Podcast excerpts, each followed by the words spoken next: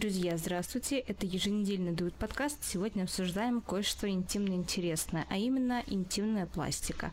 Кто это делает, для чего, как, когда это началось и что говорят врачи по этому поводу.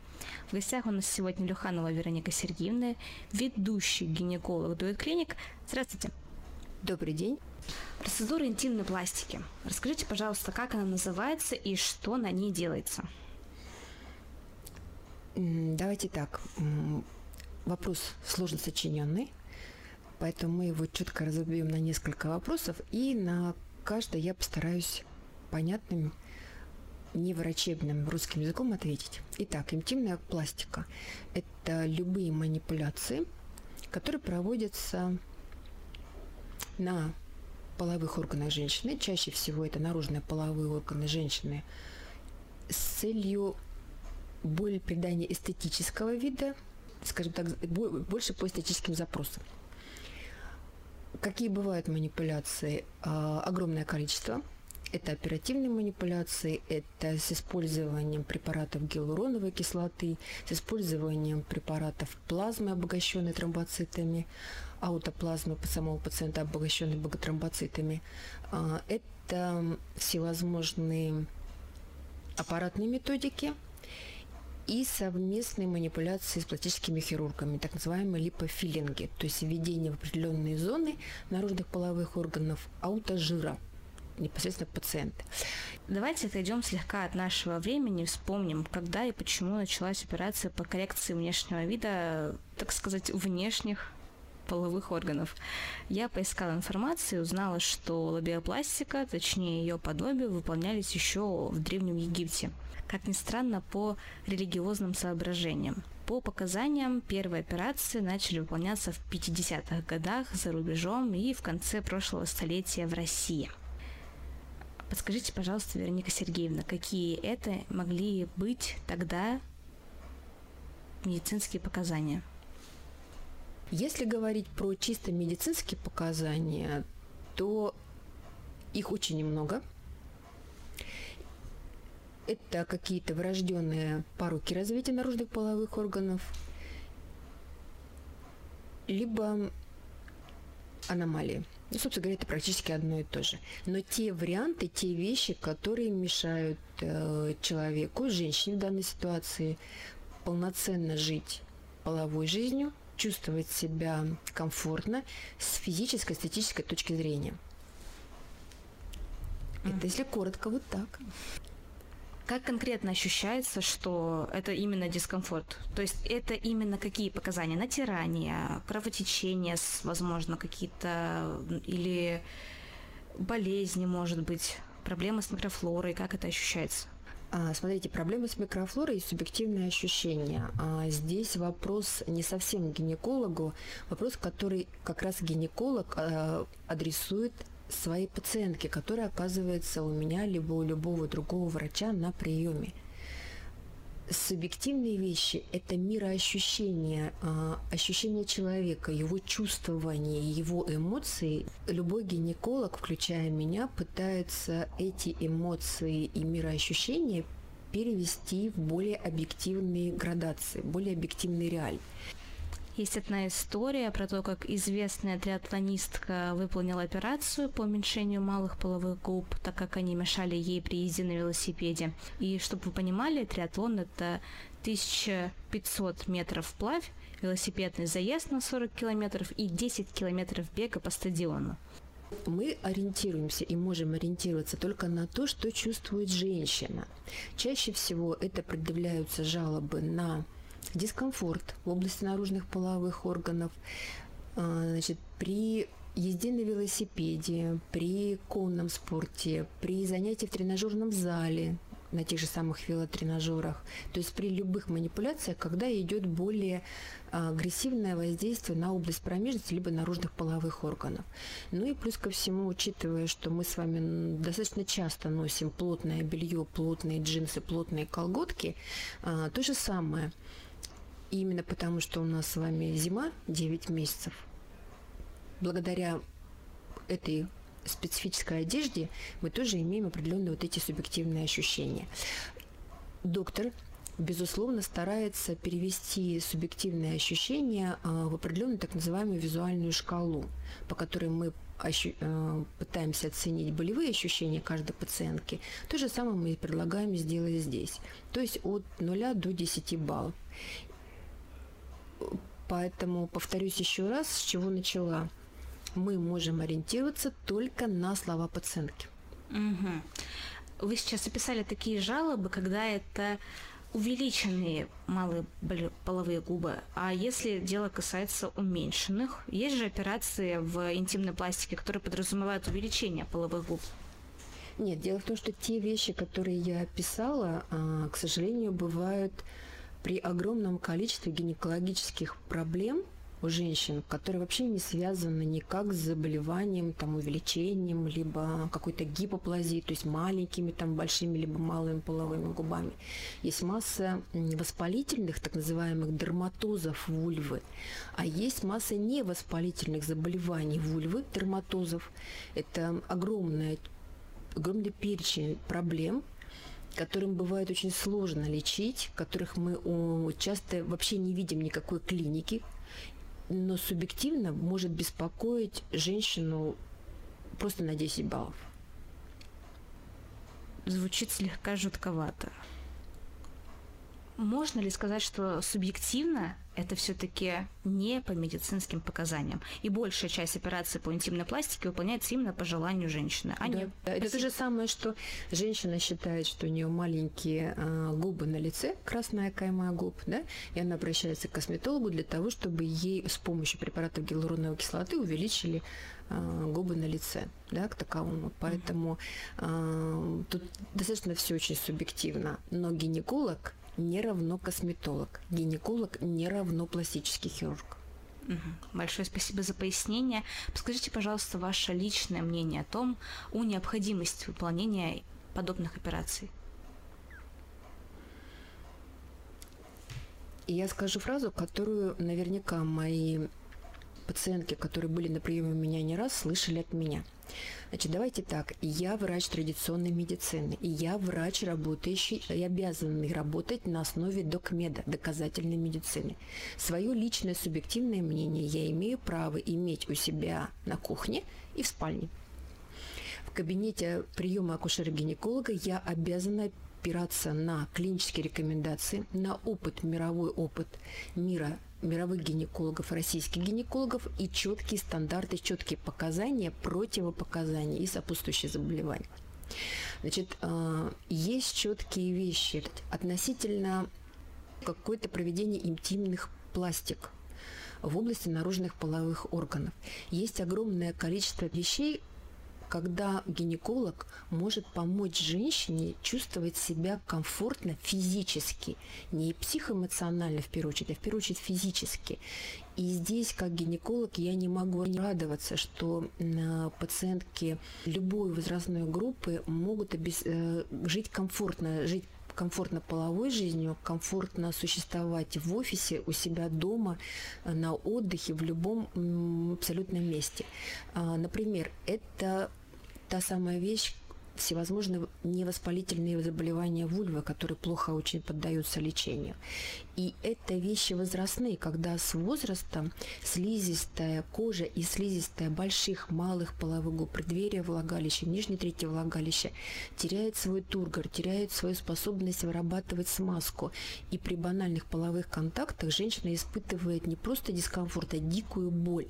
Благодаря интимным вот этим всем вещам а, мы можем просто пациентку вернуть ей как минимум 20-30 лет. И здесь ну как я как гинеколог могу не радоваться за своих пациенток? Да я просто дико горда за то, что я могу это предложить и могу это сделать пациентке. Все остальные вещи оцениваются конкретно, э, обсуждаются с каждой пациенткой конкретно в кабинете. Абсолютно все очень индивидуально. Вы упомянули противопоказания. Какие могут быть противопоказания к выполнению процедуры интимной пластики? Смотрите, а, здесь ничего нового.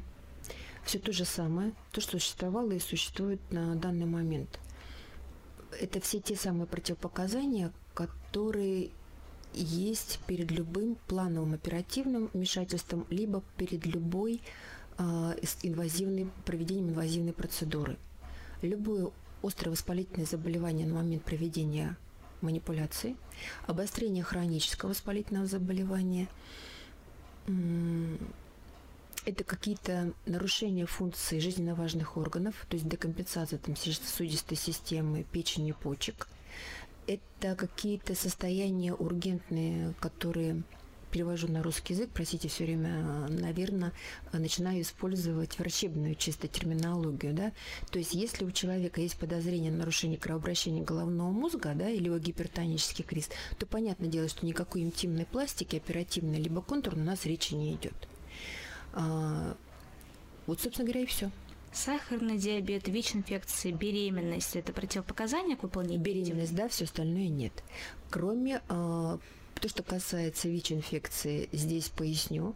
Значит, безусловно, любой гинеколог попросит пациентку принести выписку от э, его личного врача из центра СПИД для того, чтобы четко понимать, какая вирусная нагрузка была на данный момент и какое количество лимфоцитов в крови на данный момент у пациентки. Да? А, потому что мы четко должны понимать, как будет протекать послеоперационный, после манипуляционный период и избежать этих осложнений.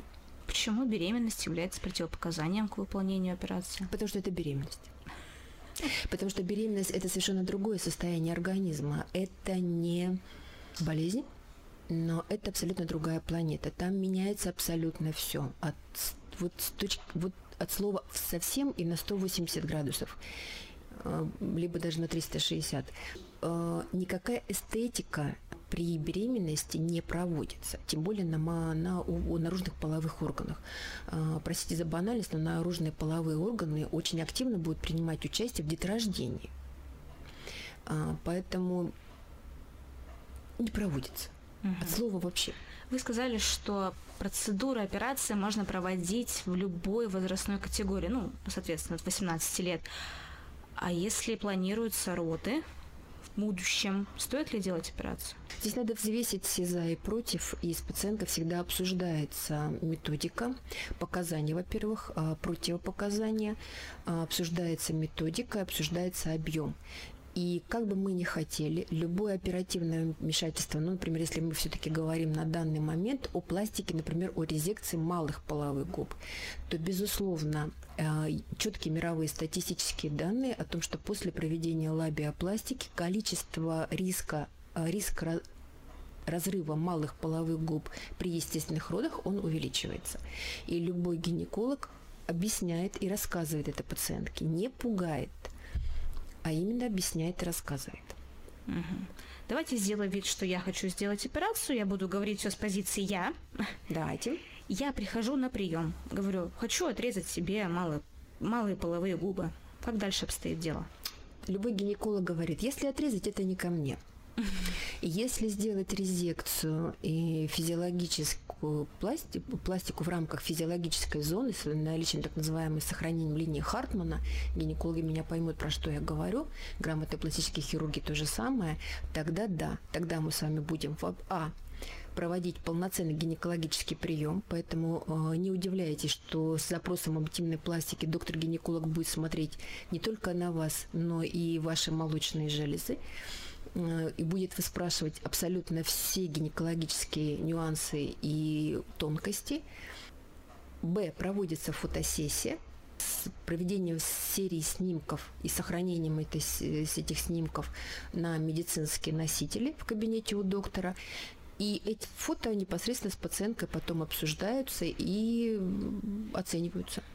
Угу. То есть идет э, разговор о том, что бы хотела пациентка, как она видит, что ей не нравится, что ей мешает, что ее не устраивает, да, и, как говорится, доктор рассказывает, что можно сделать, каким способом, как будет протекать э, сама манипуляция после манипуляционный период, и что называется будет потом к таковому. Либо наоборот доктор объясняет, почему это делать не надо. Угу. Допустим, мне делать можно. Я прихожу на прием, у меня берутся мазки, просматриваются молочные железы, в принципе, происходит осмотр на гинекологическом кресле и собирается анамнез. Вы даете мне списочек анализов, как я правильно понимаю. Да. Это типа общие анализы крови, и все ну, остальное. Ну, немножко уточню, похвастаюсь. Э, лично в нашей клинике этим занимаются предоперационные менеджеры.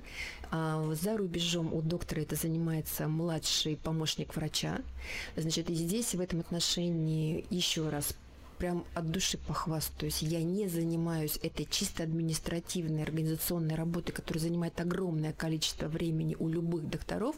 И все доктора Российской Федерации мне прям откровенно позавидуют, по крайней мере, гинекологи. Они понимают, про что я говорю. То есть чисто вот эти организационные моменты, уточнением списка анализов, записями вас к терапевту, на прием к анестезиологу, либо там на ЭКГ, это все занимается предоперационные менеджеры. Я обсуждаю с пациенткой проверкой только нюансы течение, а, восстановительный период, отвечает чисто на медицинский на врачебный опрос. Блин, замечательно, абсолютно. А вы сказали, что не каждый гинеколог может это сделать. Какая должна быть квалификация специалиста? Как мне вот просмотреть, допустим, биографию специалиста, чтобы понять, что вот у него он прошел такой-то такой-то курс, он может провести мне эту операцию? Слушайте, ну, существует, э, не считая сайта про докторов, да, огромное количество медицинских всевозможных информационных ресурсов. И я скажу так, э, стучите, вам откроется. Когда человек хочет найти информацию, он ее найдет. Когда человек не хочет найти информацию, соответственно, он ее не ищет, он полагается на другие вещи. Стоимость манипуляции, быстрота, либо, например, чтобы у него не запрашивали какие-то анализы. Поэтому, поверьте мне, каждый э, человек находит своего доктора. И это именно так. Поэтому если вы интересуетесь, насколько квалифицирован врач, насколько у него есть определенная подготовка, какой специализи- специализированные курсы, цикл он проходил и какой у него опыт проведения, это, все, это вся информация, как правило, есть э, в интернете. Однозначно. Но как Плюс сарафанное радио. Как-то же называется момент обучения гинеколога? Это большое количество циклов, э, единых названий циклов повышения квалификации, сертификационных циклов не существует. Угу. Значит, это циклы повышения именно квалификации, это любые циклы по эстетической гинекологии, циклы по индикационным методикам, циклы по конкретно по лабиопластике. То есть вот э, это те вещи, я вам сейчас только что назвала, которые необходимо задобивать поисковики, и это вам все. Угу появится? Конкретно по уменьшению малых половых губ есть процедуры иссечения скальпелем и иссечения лазером, верно? Не только. Есть скальпель, есть радионож, радиоволны так называемые, есть лазерное да, иссечение. Как-то это определяется по показаниям, или это все-таки лучше, хуже, или дороже, дешевле? Если честно, одна фикстова. А, значит, почему? А, речь идет об иссечении края. Либо краевая резекция, краешек да, иссякается, либо клиновидная так называемая резекция. Есть еще несколько методик, они менее распространены, но их знают э, гинекологи, занимающиеся, например, лабиопластикой. Сейчас мы говорим про малые, уменьшение малых половых губ. И пластические хирурги. Здесь останавливаться на них не буду. Значит, э, на чем мы иссякаем часть малой половой губы, это обычный скальпель, либо это радионож, либо это хирургический лазер непосредственно, который есть в меньшем количестве клиник. Поверьте мне, принципиальной разницы нет. Это все равно иссечение, повреждение, иссечение участка ткани. Первое. Чаще всего сейчас в мире и в России проводится использование радионожа, радиоволновой хирургии, так называемой либо э, электрохирургии радиочастоты. Она позволяет не только иссекать часть ткани, которую мы наметили, но и одновременно коагулировать микроскопические сосуды. Поэтому чаще всего гинекологи и пластические хирурги, конечно же, работают радиоволнами я прихожу на операцию, она происходит под общим наркозом или под местным анестезией? Все определяется абсолютно индивидуально. То есть она может быть выполнена местная инфильтрационная анестезия непосредственно малых половых губ. Может быть выполнена техника пудендальной анестезии, так называемая проводниковая анестезия, когда хирург-гинеколог блокирует а, половой нерв. И может быть методика общего внутривенного обезболивания, когда пациентка комфортно засыпает на операционном столе и через определенный промежуток времени просыпается без каких-либо неприятных ощущений. Отдельный пласт операций, которые существуют не только же на половые губы, еще чаще всего люди ищут операции на клитор, а конкретно на капюшончик клитора. А что это за процедура? Стоит ли ее делать? Почему ее делают? Почему вообще этим интересуются в таких больших количествах? Как вы считаете? Потому что это стало модно.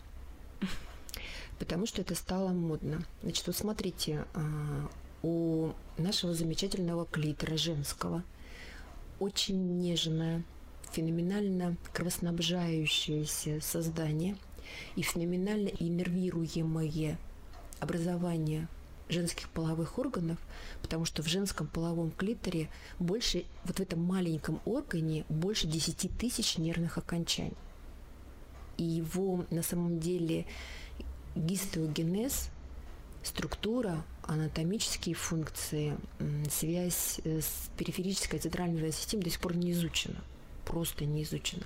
Вот это очень нежное образование прикрыто кожной складочкой, так называемым капюшоном клитора – эта кожная складочка, этот капюшончик своими э, крылышками потом он частично перекликается с ножками клитора и частично уходит э, в малые половые губы, структуру даже больших половых губ. У каждой женщины, в зависимости от ее конституции, а в зависимости от ее возраста, принадлежности к расе, принадлежности к национальности, количество вот этого выраженность, размеры вот этого капюшона клитора может быть очень индивидуальные. Почему-то сейчас в практике в России существует мода Барби, то есть принцип малых половых губ и клитора по принципу монетоприемника. Так называют это пластические хирурги, так называют это гинекологи. Когда очень маленькие, просто микроскопически малые половые губы и практически отклит, открытый клитор как таковой. Скажу сразу, опять же, с позиции врача, который четко интересуется и занимается сексуальным э, лечением сексуальной дисфункции у женщин. Малые половые губы и открытый клитор не обеспечивает нам с вами быстрый, многократный и изумительный оргазм, потому что оргазм женский – это абсолютно в голове. У капюшона клитора есть четкое предназначение. Эта кожная складочка защищает этот нежный орган от лишнего дополнительного несексуального воздействия в течение просто нашей с вами жизни, нашей с вами физической активности. Когда мы ходим, сидим, ездим на велосипеде – Благодаря этому мы не испытываем не просто дополнительного какого-то там возбуждения, мы тупо не испытываем боли. Потому что для того, чтобы женщина начала испытывать возбуждение, как одну из фаз полового копулятивного цикла, должно быть еще несколько фаз накануне. То есть если женщина не возбуждена и она не хочет секса, то запомните, пожалуйста, никакого дополнительного агрессивного воздействия на область клитора не приведет к ее возбуждению. Будет только боль. Спасибо большое за пояснение. Проведена операция, интимная пластика. Что делать дальше? Как жить. восстанавливаться? Жить. Жить вкусно. Жить. продолжать жить как таковому и продолжать периодически наблюдаться раз в год у своего гинеколога. Период э, восстановления, как правило, занимает ну, не больше двух недель. Швы не снимаются, поскольку в мире и в России накладываются внутрикожный косметический шовчик. Э, иногда нам приходится просто удалять краешки этого шовчика, пару узелков, если они не отдаляются, не самоудаляются непосредственно сами. Вот и все. Есть определенные ограничения сразу после манипуляции на длительность полового отдыха, полового покоя, воздействия посещения бань, саун, езды на велосипеде, занятия в тренажерном зале. То есть те самые банальные вещи, которые э, ограничивают всегда, как правило, гинекологи после любой манипуляции, инвазивной процедуры вообще в гинекологии. Угу. Большое спасибо за ответ. Дайте советы или советы нашим слушательницам, которые интересуются данной темой. Мы в России всегда так любим давать советы. Нас прям хлебом не корми. А тут прям мне это еще и разрешили сделать. Поэтому, скажем так, отосплюсь по полной программе. У меня не совет, а большая просьба девочкам. Любите свое тело, которое дал вам Господь Бог. Другого тела не будет. Каждая пациентка уникальная. Поверьте мне, я не встречала практически на своем веку по-настоящему уродливых женщин. Практически все женщины очень красивы. Любите свое тело, которое дал вам Бог. И второе, наверное, еще даже более важно. Ваше мироощущение и ваше восприятие ваших наружных половых органов должно быть только ваше. Ничье мнение, ничье пожелание, ничьи рекомендации никогда не должны быть для вас поводом обращения к гинекологу либо пластическому хирургу. И если от кого-то где-то, когда-то вы слышите, что у вас какие-то не такие наружные половые органы, повод задуматься об отношении этого человека к вам. Такие приятные слова сказали, я аж растаяла. Спасибо большое вам за замечательный подкаст. Всего доброго. Здоровья всем. До встречи. До свидания.